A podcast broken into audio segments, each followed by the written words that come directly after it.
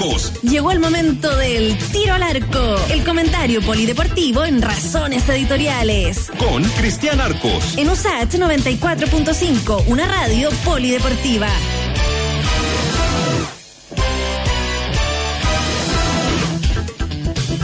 Muy bien, saludamos a, a don Cristian Arco, ya está bajo los tres palos. ¿Cómo está don Cristian?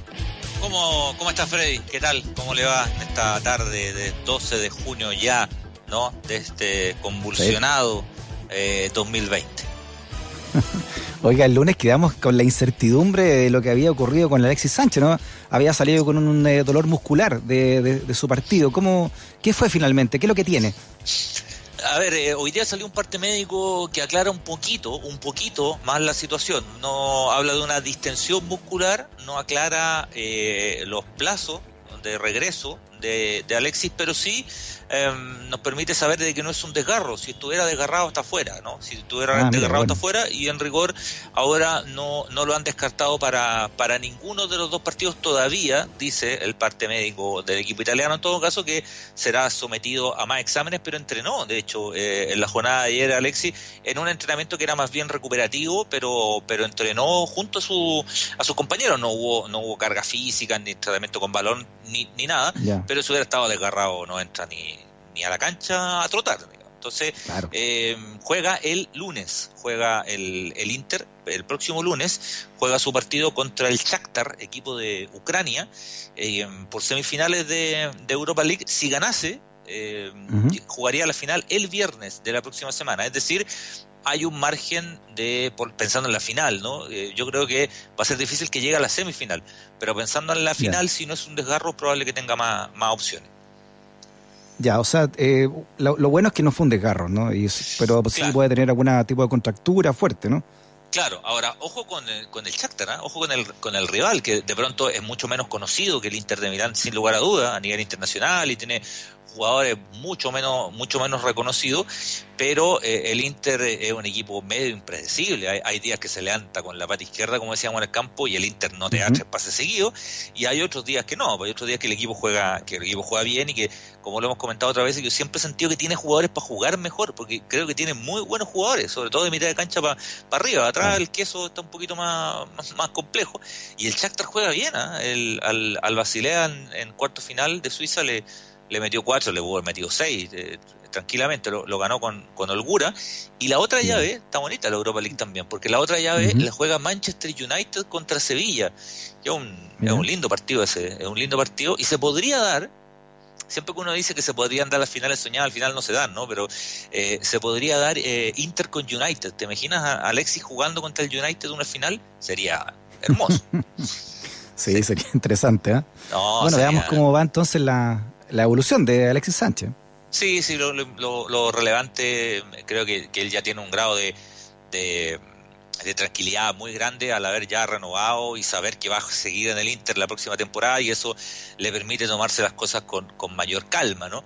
Eh, eso por un lado y, y, lo, y lo, otro, eh, mientras no lo apuren, eh, me parece que no, no hay mayor problema y así como están las cosas, después la recuperación va a tener que ser rápida porque el fútbol italiano va a parar no muchas semanas antes de empezar con la próxima con la próxima temporada, mientras en este lado todavía no sabemos qué vamos a hacer con los torneos locales, con la Copa Libertadores, con la Sudamericana, con la eliminatoria, no sabemos nada. Allá en Europa ya están pensando en el en, en, en retomar en septiembre el torneo ya del próximo año, de la temporada para ah, ellos eh, 2021. Y aquí en Chile puntualmente, ¿cómo va la cosa este, este paso a paso ¿no? De, del gobierno? Pase a pase en el que, caso del fútbol, por supuesto. se supone que hoy eh, se iba a dar a conocer el nombre de los estadios en los cuales se podía eh, estar autorizados para jugar. No se ha hecho, no se ha hecho todavía. Eh, se habla mucho del fin de semana del 28 de agosto como para que vuelva el, el fútbol, pero nada ha sido oficializado. Eh, hay algunos estadios que, que, es un hecho que se va a jugar, que son los estadios privados, y ahí nos metemos en, en, en un tema que hemos hablado mm. otras veces. En Chile hay muy pocos estadios privados muy pocos estadios mm. de clubes, eh, que es el Estadio Santa Laura, el San Carlos Poquindo, el Monumental y el, el Estadio Cap de, de Huachipato. Eh, y sería, digo, el, el, resto son estadios fiscales o, o municipales, eh, y hay algunos que ya fueron rechazados. Fíjate que fue rechazado el estadio de San Felipe, el de Valdivia, el de Santa Cruz, el de La Pintana, el de Maipú, Barnechea y Melipilla, eh, porque no contaban con las distancias de los camarines, los camarines no eran lo suficientemente grandes, entonces ahí no se va a jugar eh, y se espera lo que ocurra con el resto de las comunas porque también hay algunos estadios que han sido utilizados como centros de albergue, como acopio de material a, propósito del, coronavirus y como son municipales, eh, dependen de la municipalidad. Ese, es uno de los temas de, A veces se habla de Europa, que Europa volvió luego a, jugar al fútbol, claro, volvió luego, entre otras razones, eh, porque los estadios son de los clubes. Entonces no, no tenías que ir donde la autoridad, o sea, obviamente te riges en la autoridad central, pero no le tenías que pedir permiso a la autoridad del municipio, del distrito respectivo, porque los estadios son de los clubes. Oye, Cristian, ahí se va a armar también una pelea, ¿no? Porque me imagino que van a haber algunos clubes que van a decir, bueno, ¿por qué mi estadio no? Sí, y otros sí, ¿no? De hecho, todavía no se oficializa eso y ya hay pelea. O sea, ya yo ya escuché por ahí a, mm, eh, a la gente de Deportes Valdivia de, por qué a ellos nos habían dejado sin la posibilidad de jugar, pese a que no se ha oficializado, siendo que Valdivia fue una de las ciudades que empezó con esto de la transición. ¿Te acuerdas que comenzó en, en Chiloé y en Valdivia? Fueron las primeras ciudades debido a la baja cantidad de casos, al, porcentaje de casos positivos por, por testeo. Entonces se probó en Valdivia y la gente de Valdivia dice, bueno, y a nosotros, el primer estadio que dicen que no. Eh, sí, se ha armar una, una, una pelea, se va a armar una pelea también con algunos municipios que no quieran ceder los estadios, se va a armar seguramente ahí con, algo con la fuerza policial, eh, en fin, no, no va a ser eh, no va a ser sencilla la, la vuelta al fútbol. Y ni hablar yo, esto lo hemos reiterado 40 veces, ni hablar de Copa Libertadores, eliminatoria. Yo de verdad creo que eso no se va a jugar este mm. año. Soy un, un convencido, no, veo por dónde se puede jugar una eliminatoria sudamericana del 2020. Las asiáticas ya se Brasil, Imagínate Brasil cómo está. Eh, ¿Viste que murió la murió la, la abuela de la esposa de Bolsonaro, de COVID-19?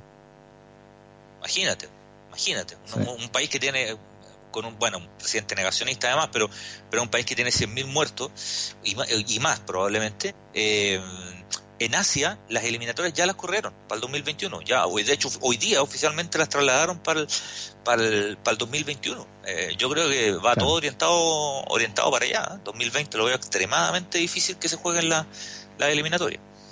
Bueno, pero con Putin, salvador de la tierra, ya tenemos vacunas. claro, tenemos vacuna, por último nos vamos a jugar todos para allá. En, una, en una, Es que eso tampoco se puede hacer acá. Lo que, lo que se está haciendo en Europa, de esta burbuja de jugar en un solo país, en Sudamérica tampoco se puede hacer porque las fronteras están cerradas. Eh, y porque si tú vuelves, en caso de tener alguna posibilidad de salir, vuelves, tienes que someterte a una cuarentena de 14 días prácticamente en todos lados. Entonces, eh, eso es impracticable. Yo también lo he escuchado, vamos a jugar a Uruguay y todo, listo, vamos a jugar a Uruguay, pero tenéis que irte como seis meses a Uruguay. ¿Ah? No, no, no, no es ir a jugar y volver como va a ser en Europa, que van una semana en Portugal o en Alemania y después pueden volver a, su, a sus países porque están en una etapa distinta. Eh, acá no, yo creo que no tenemos noción de que todavía no estamos ni cerca de un avance en la, en la etapa, por más que nos mintamos nosotros mismos con esto paso a paso, transición 4, transición 3 y todo, no estamos ni cerca. Pero bueno, es el, es el momento que, nos tocó nomás. Sí, no, no, es verdad, mientras no haya una, realmente una vacuna, eh, esto nunca se va a normalizar, ¿no? Eh, por lo menos como lo, lo entendíamos o como parecíamos entenderlo antes de que, de que llegara el, el COVID-19. Así que esto de que yo, yo escucho a gente ¿no? del fútbol, me imagino también apresurados por el, por todo el negocio que significa el fútbol también, ¿no? Y los sueldos que hay que pagar, familias también que dependen de eso, de, de querer jugar a mata caballos y, y, y no se va a poder hacer sin duda, ¿no? No, no, no, yo creo que lo que hay que hacer es, y, eso sí creo que es un poco más factible, es intentar efectivamente volver con el torneo local. Yo creo que finales de agosto, principios de septiembre, quizás se puede volver. Eh, reitero también lo que hemos comentado, creo que si hay algo bueno que ha hecho esta comisión de retorno es que no le ha puesto fecha y, y la fecha es lo último que van a hacer y me parece bien, al revés de la Conmebol, que la Conmebol lo primero que hizo fue ponerle fecha, ah, eh, parecía ministro de Educación, ¿no? Eh, mm. Ponerle fecha al, al, al, retorno, ministro de Educación que quería volver el 27 de abril, siempre me gusta recordarlo, volver, volver al, al, colegio Y acá la comisión ha hecho lo contrario, ha hecho el protocolo primero, la vuelta de entrenamiento primero, ver si resulta, corregir errores, y ahora al final le va a poner fecha, eh, que va a ser por lo menos unas dos semanas más, por lo menos. Por lo menos. déjame contarte a propósito de esto de eh, Cristian, que Argentina, lo está diciendo en este momento el presidente Alberto, Alberto Fernández de Argentina, dice que va a producir la vacuna de Oxford ¿no? contra el COVID-19 y dice que va a ser distribuida en toda Latinoamérica, excepto Brasil. Muy bien. sabemos por, la, por las razones, así que Argentina se pone a la cabeza de Latinoamérica con la producción de esta vacuna de Oxford, ¿ah? para, para empezar a, a, entregarla a Latinoamérica. Sin vacuna no va a haber ningún tipo de algo que se parezca a la normalidad. No, no, no, va a ser todo condicionado y en esas condiciones extraordinarias, como te digo, hablando de, lo que tiene que ver netamente con el fútbol, lo más cercano es volver o intentar volver a los torneos locales y creo yo, de verdad, es impracticable torneos internacionales de todo tipo, es, me parece impracticable. Muy bien, ¿qué historia nos trae este miércoles don Cristian Arcos? La historia está pegada con, un hecho que ocurrió hace poquito, ¿no? Que fue el triunfo del Paris Saint Germain en, un partido increíble contra eh, el eh, Atalanta, ¿no? En, eh, clasificaron a semifinales de Liga de Campeones, partió los cuartos finales, el primer partido era Atalanta con PSG, con el Paris Saint Germain. El Atalanta lo iba ganando 1-0 hasta el minuto 89, donde lo empata el Paris Saint Germain y donde lo gana en el minuto 91, o sea, lo dio vuelta en los últimos dos minutos. Atalanta, un equipo que el equipo más pequeño, despertaba mucha simpatía, versus un equipo millonario que es el PSG. Y yo les quería contar un poco eh, algunas historias del PSG como institución, como club, eh, y por qué tiene tantos aficionados por un lado, pero también es un, es un equipo medio resistido, ¿no? Porque se le vincula con el poder del, del, dinero. Eh, de hecho, el jugador la transferencia más cara en la historia del fútbol mundial la pagó el PSG, que pagó 220 millones de euros por Neymar al Barcelona, y la tercera más cara de la historia y la más cara de un club de liga local de todos los tiempos también la hizo el PSG, que pagó 195 millones de euros por Kylian Mbappé, cuando pasó del Mónaco al, al PSG a, a los 18 años. Es un equipo que tiene, que tiene mucha plata. Eh, y fíjate que eh, como si lo hubiéramos elegido, no hubiera calzado tan perfecto como, como ahora. Hoy, hoy, el PSG cumple 50 años. Hoy día. Fue eh, un equipo fundado que es un equipo relativamente joven, el 12 de agosto de 1970. Eh, y surge a través de la unión de dos clubes, del París, que tenía una cantidad de hinchas importante, pero que era un equipo que no había ganado mucho en, Francia, y del Saint Germain. Entonces, los dos juntan a los dos equipos que estaban en situaciones precarias económicas y arman el Paris Saint Germain, que es el único equipo desde el año 70 en adelante que nunca ha descendido en la liga en la liga francesa y que tiene como aquí hay un montón de, equipos también que han nacido de fusiones, ¿no? Ferro Badminton. Ferro Badminton, Santiago Morning, que era la unión de Santiago National con el Morning Star. Eh, eh, hay otros equipos que han surgido de separaciones, ¿no? De ahí el caso de Colo Colo no es fusión, pero sí es una separación. Eh, hay equipos que han surgido de rama, eh, en fin, Deportes Linares también en un momento, el mismo Curicó Unido, que es un equipo que se llama Curicó Unido por la unión de, los de los equipos de la ciudad para formar uno solo, ¿no? Que, que, ah, es Curicó Unido, tiene un poquito menos de lucas que el Paris Saint Germain, sí, ¿ah? pero, pero fíjate que este equipo nunca ha descendido, ha sido nueve veces nueve veces campeón eh, de la liga de la liga local. Pero como te comentaba un equipo que no es muy querido porque se le relaciona mucho con el poder de la plata. Eh, y, la gran obsesión del Paris Saint Germain es ganar algo a nivel internacional. Ganó hace muchos años una recopa que es un torneo que ya no se juega pero la Champions nunca la ha ganado. De hecho no no llegaba a semifinal desde el año 94-95 y se han gastado una cantidad de plata. No olvidemos mm. que aquí jugó Zlatan jugó David Beckham jugó ahora, bueno, Neymar Mbappé, Edinson Cavani, o sea, los tipos han jugado y han gastado una millonada de plata para ser campeones y no logran salir campeones de, la Champions. Y todo esto es por un caballero, por un señor, que es el jeque, que es el dueño catarí, dueño del Paris Saint Germain. Se llama Nasser Al-Khelaifi te cuento algunas particularidades de este, de este millonario que es dueño del Paris Saint Germain. Primero, que es recontra, recontra millonario. Él es catarí y es ex tenista. Él fue mm. tenista, pero jugaba tenis porque quería hacer algo con el rato libre entre medio de todos los autos de alta gama que, que, tenía, es presidente de la Federación de Tenis de Qatar, donde deben haber cuatro tenistas con suerte. Pero estaba revisando yo su estadística como tenista y es maravillosa. Su mejor ranking fue el 995 del ranking mundial. O sea, si juega con nosotros, yo creo que le, echamos pelea, ¿no? Jugó en el ranking ATP, no en los Challenger, en los torneos de ATP, jugó dos partidos. Dos partidos y perdió los dos. Esa es su corta y breve historia como su paso por el tenis. De nacer el, el Kelaifi, entonces después dijo, ¿sabes qué? Mejor voy a dedicarme a heredar los millones de dólares que me, un equipo de fútbol, dijo. Claro, eh, con fondos de inversión de todo tipo, tienen que ver con el fútbol, en Asia tienen que ver con derechos deportivos, es dueño de Al Jazeera Sports, que es el brazo, como su nombre lo indica, deportivo de las transmisiones de Al Jazeera, que uno no se imagina, pero ¿sabes qué? Transmiten todo. Los tipos tienen derechos de todo. En Al Jazeera transmiten, transmiten todo. Y, como anécdota, esto yo siempre lo, cuento, que me tocó cubrir Copas Américas, por ejemplo, Copa América, partidos Chile-Bolivia, y llegaba el reportero de Al Jazeera porque ellos transmitían la Copa América para allá. O sea, transmiten todo, todas las ligas, todo, todo, Fórmula 1, MotoGP, ellos compran los derechos de todo y transmiten todo a través de Al Jazeera Sport. El dueño de eso es el dueño de la franquicia del, del Paris Saint Germain. O sea, al final se compró a Neymar con el vuelto que le quedaba, porque además tienen eh, inversiones en petróleo, en eh, hoteles, en medios de comunicación, como te, comentaba, y además en franquicias deportivas como el, como el Paris Saint Germain. Buena. Oye, oye, eh, ¿cuál es su cuál es su jugador zurdo de, fútbol, por supuesto, ¿no? Que, a usted lo maravilló.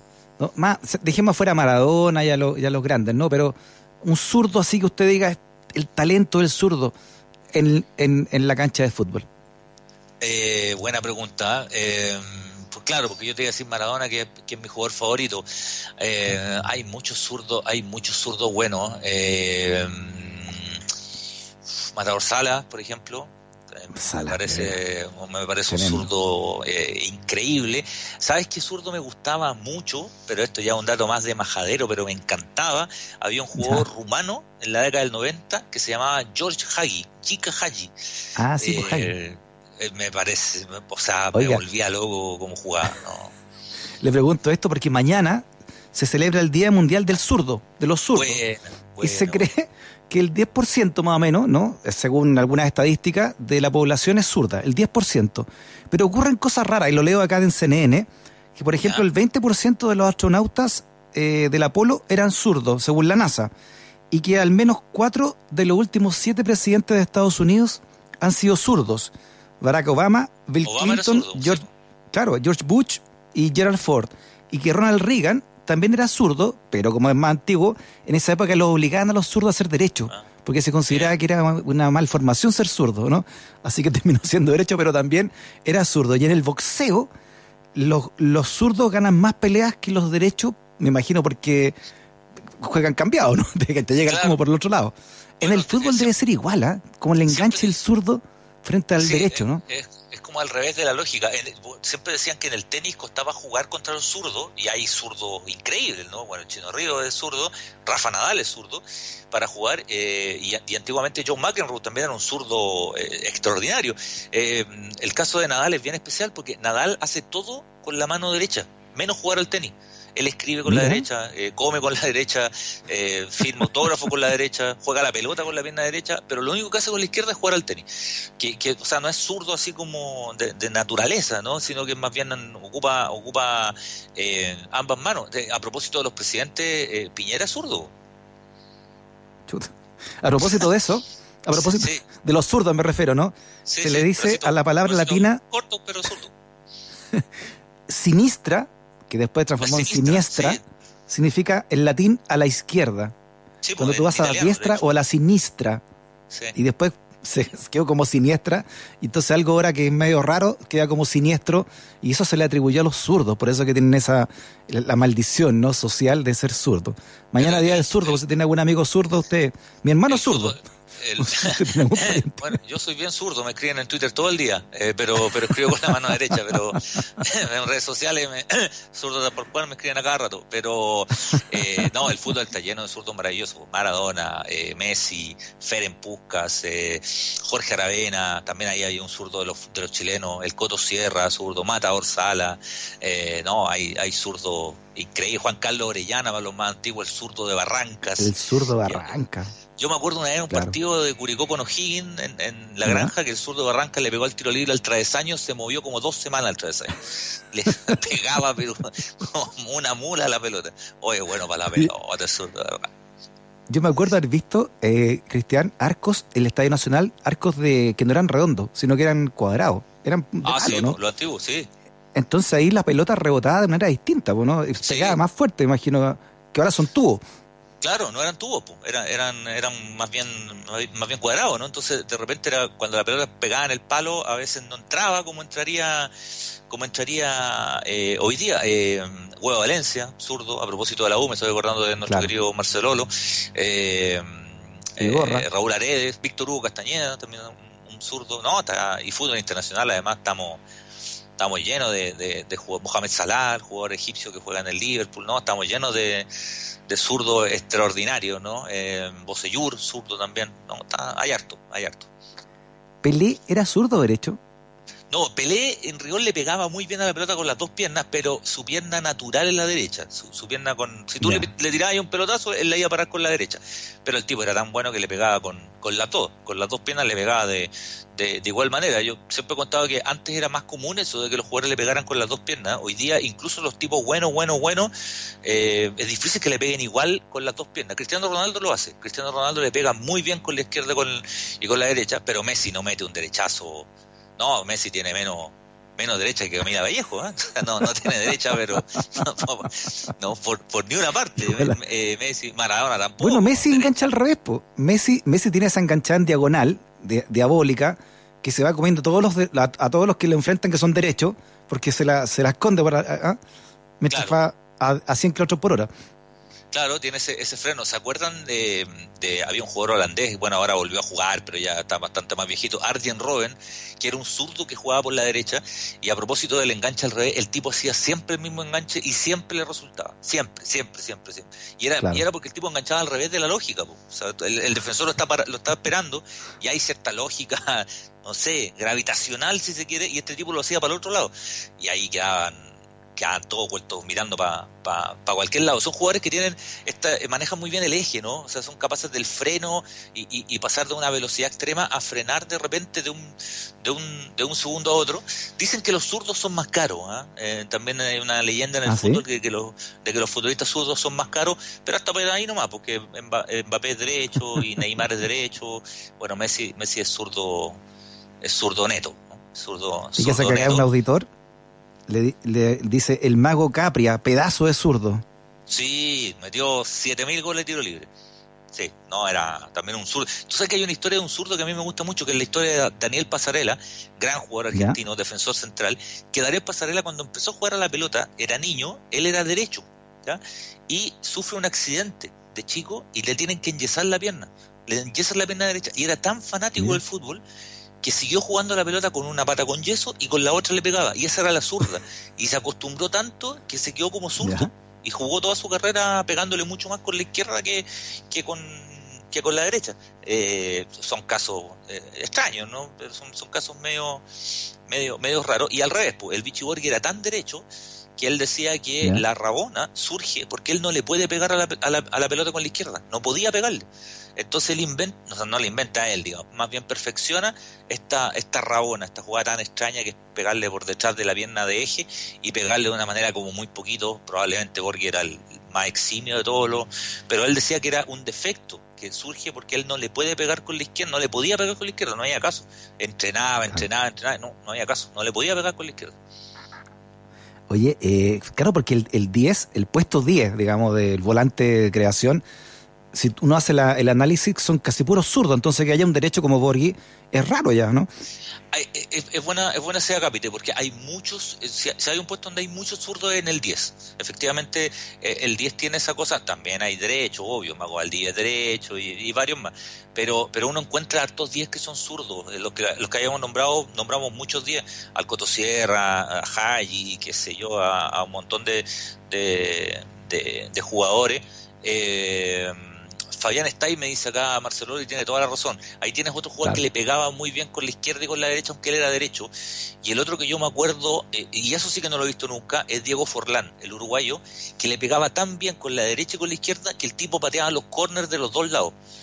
Con, con borde mm. interno, de los dos lados. Eso no lo he visto en nadie. Nadie ha visto patear los corners de los dos lados como, como, como Forlán. Eh, claro, está ahí, eh, acá Marcelo se acuerda de un golazo en una Copa América en, en Santiago a Paraguay le mete un boleo de zurda. De zurda. Eh, sí, la famosa, el famoso gol de Zidane, ese, ese, famoso gol de volea, es una volea de zurda al Bayer Leverkusen en una final de, de Champions. ¿Hay que otro que le pega muy bien con las dos piernas? Zlatan Ibrahimovic, también.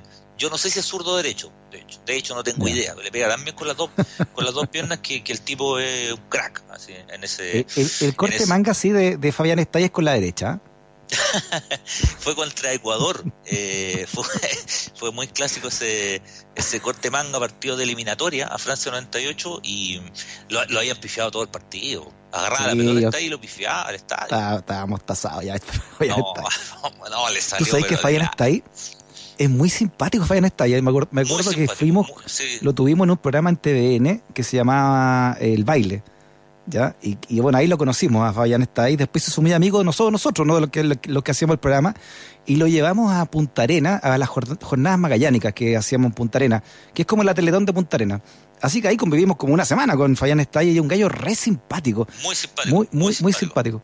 Me tocó entrevistarlo en, México, el, tipo en México era una estrella, y me acuerdo que tenía un bar eh, en México y nos citó a, a las 2 de la tarde al, al bar y llegó al bar, llegó a las 2 de la tarde, más jugado, venía más jugado que el Chancho 6, ¿eh? No, venía, pero jugado. Pero no, un crack, tipo muy. muy, muy... estáis dueño de un bar. No, era una cuestión. No, era. ¿Dónde están las ganancias? Era, era un, gato, un gato en una carnicería. Oye, para pa, cerrar, eh, antes que nos rete Emilia, el, eh, eh, tú hablaste de Sierra, y bueno, hay un jugador que por generación lo tenemos ahí muy presente, ¿no? Los 90. ¿Qué, le faltó, crees tú, a Sierra para, para haber explotado aún más? Alcanzó a ser 10 en, en, Brasil, digamos, como pocos, ¿no? Valdivia entre ellos, pero, pero en los 90 era muy difícil ya. ¿Qué, ¿Qué le faltó, crees tú, para dar ese paso hacia Europa o a la consolidación internacional definitiva? Yo creo que le faltó, al Coto le faltó un tema más, más atlético, ¿no? Más, más físico. El, Coto no era un jugador de gran dinámica, ¿no? Eh, era un tremendo futbolista, le pegaba increíblemente bien a la pelota, tenía una visión de juego que pocas veces yo he visto en un jugador chileno, el Coto sabía dónde estaban parados todos los jugadores cuando recibía la pelota, una precisión eh, pero el fútbol requiere, internacional sobre todo, requiere de mayor dinámica y mayor movilidad.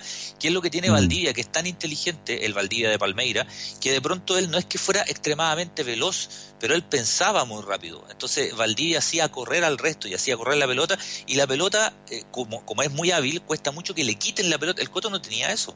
El Coto era muy preciso para el pase, pero rara vez encaraba y se sacaba cinco o seis jugadores. Alguna vez lo hizo y por ahí hay un recordado gol que hace jugando por Colo Colo contra eh, Atacama en el Estadio Monumental. Pero en general él era el del pase largo, pero no era el tipo de, dinámica, de, demasiada dinámica. dos anécdotas del Coto rapiditas.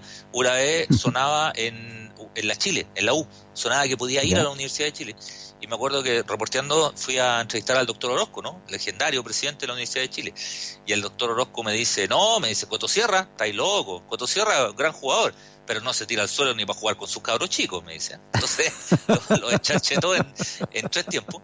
Y hay una historia eh, que, está al borde del bullying, eh, porque el Coto Sierra era muy joven, lo habían subido al primer equipo de la Unión Española y él siempre fue lento, el Coto. Siempre fue bueno para la pelota, pero siempre fue lento. No es que se pusiera lento con los años, siempre fue lento para jugar. Para correr, para jugar era rápido, porque pensaba mucho, pero, pero para correr era lento. Y un día el técnico de Unión Española, Pedro García, eh, cansado de que corriera poco, agarró una silla, una silla, y la puso en la mitad de la cancha. Le dijo, ya Coto, siéntese. Y le hizo bullying ahí delante de todos delante de todos los compañeros. La historia. ahora, la expresión máxima del Cotosierra es ese pase en Wembley a Marcelo Sala, ¿o no? Sí, ese y el gol a Camerún. Son. A mí me encantaba el Cotosierra como jugar. Reconozco que era de, mi, de mis jugadores favoritos porque a mí me, me, gusta el fútbol así, digamos. De, de, técnica, de precisión, de, ah, de, de, pegarle de lejos al arco. Eh, pero claro, en el fútbol de hoy, por ejemplo, el Cotosierra con Bielsa probablemente no habría jugado, ¿no? Con Bielsa. Difícil, mm. difícil. No tenía dinámica. tampoco. Mm. O sea, el Cotosierra podía jugar en un partido con cancha embarrada y salir con la polera limpia. sí, sí, pero te metía. sí, es verdad, pero te metía ocho pases gol. Te, metía. No, un nueve bueno con el Cotosierra se hacía millonario. Sala, Zamorano, con, con delanteros buenos con el Cotosierra se hacían, se hacían millonarios. Pero era, era, era otro fútbol. A mí me encantaba como futbolista, pero, pero creo que le faltaba esa dinámica que, que el fútbol internacional tiene, que aparte de ser bueno, eh, tenéis que tener una dinámica eh, diferente, creo yo. O sea, es un estilo muy parecido a Chamaco Valdés que hablábamos el lunes, ¿no? Eh, sí, sí, ese pase largo, más quirúrgico. Sí, sí, con, eh, con, un físico muy distinto, porque porque el Coto era más, más esbelto, más, más alto y más, flaco, y, Chamaco, de, hecho, siempre tuvo problemas con, con el peso, incluso cuando jugaba. Pero pero sí, sí, esto del pelotazo trazo largo, como el Coque Contreras, ¿no? ¿Se acuerdan del Coque Contreras? que era derecho. bueno. Eh, bueno, para la pelota. Coque Contreras dominaba una sandía. O sea, el tipo era, no, bueno, para la pelota, pero no corría mucho. Oiga, ¿qué me dice usted de Gorosito, otro zurdo maravilloso, no? No, pero el Pipo era derecho, el Pipo era derecho. ¿Ah, era derecho? sí, pero ahí tenía otros días que tampoco corría pero, pero, igual era bueno. Sí, igual era bueno. Pero hay un día que no corría mucho, el Pipo no corría mucho, pero era bueno. Bueno, con ganas, pues bueno. No, bueno, bueno, bueno. El dato me lo tiró Marcelo Alvarado, ¿ah? lo voy a funar. No, pues Marcelo no Me el dato que Gorosito era derecho. ¿Quieres que era zurdo? ¿ah? No, vivo es, vivo derecho, pues Marcelo, tranquilidad. A todos, a todos nos pasa. Muy bien. Don Cristian Arcos. Estamos hablando de zurdo para jugar a la pelota. ¿eh? Ya sabemos de los otros, de los otros zurdos, sí, Sí, sí, no, estos zurdos come guagua y todas esas cosas. Ahí son más del 10%. Yo creo. ya, Gracias, Cristian. Abrazo grandote. Que nunca te discriminen por razones editoriales. Radio USACH 94.5, el dial de un mundo que cambia.